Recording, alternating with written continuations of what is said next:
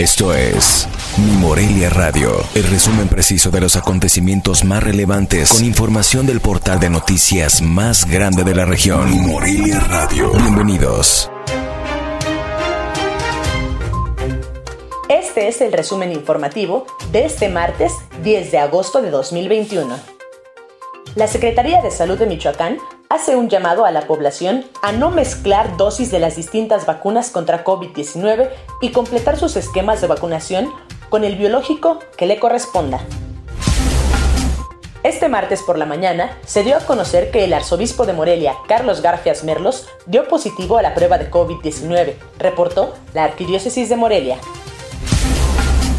A partir de este martes, el gobierno de Morelia restringirá la instalación de mesas de consumo en la Plaza de las Rosas, anticipó la secretaria del ayuntamiento, Mónica Erandi Ayala García.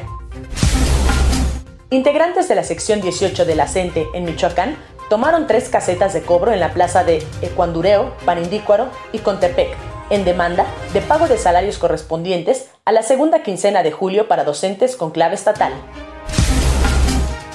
Al cumplirse 11 días de que se inició el bloqueo en las vías del tren en Calzóncin, municipio de Uruapan, hay 19 trenes que son afectados y no se pueden mover, compartió la Asociación de Industriales del Estado de Michoacán. A partir del miércoles 11 de agosto y hasta el próximo viernes 13 del mismo mes, se programaron jornadas de limpieza en las escuelas públicas en la entidad como parte de las medidas preventivas por el posible retorno a las aulas el siguiente ciclo escolar representantes de la Coordinadora Nacional de Trabajadores de la Educación exigirán al gobierno federal la aplicación de una segunda dosis de la vacuna Cancino, después de que la propia farmacéutica recomendara aplicar refuerzo para potenciar la generación de anticuerpos. El biológico para inmunizar contra el COVID-19 al sector de entre 18 y 29 años de edad en Morelia llegaría el próximo jueves o viernes, por lo que la vacunación podría iniciar el próximo lunes 16 de agosto, anticipó la secretaria del Ayuntamiento de Morelia, Mónica Erandi Ayala García. La víctima de feminicidio, Jessica González Villaseñor, habría recibido un trato cruel y no habría muerto súbitamente, es decir, no murió instantáneamente, determinó el perito que realizó la necropsia de ley al cuerpo de la joven, mismo que pidió reservar sus datos personales.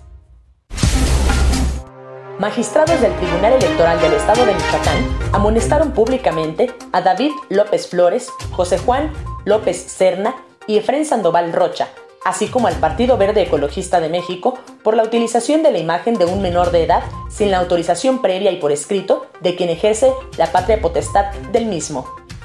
Esto fue Mi Morelia Radio. Te invitamos a que estés siempre bien informado. www.mimorelia.com Mi Morelia Radio.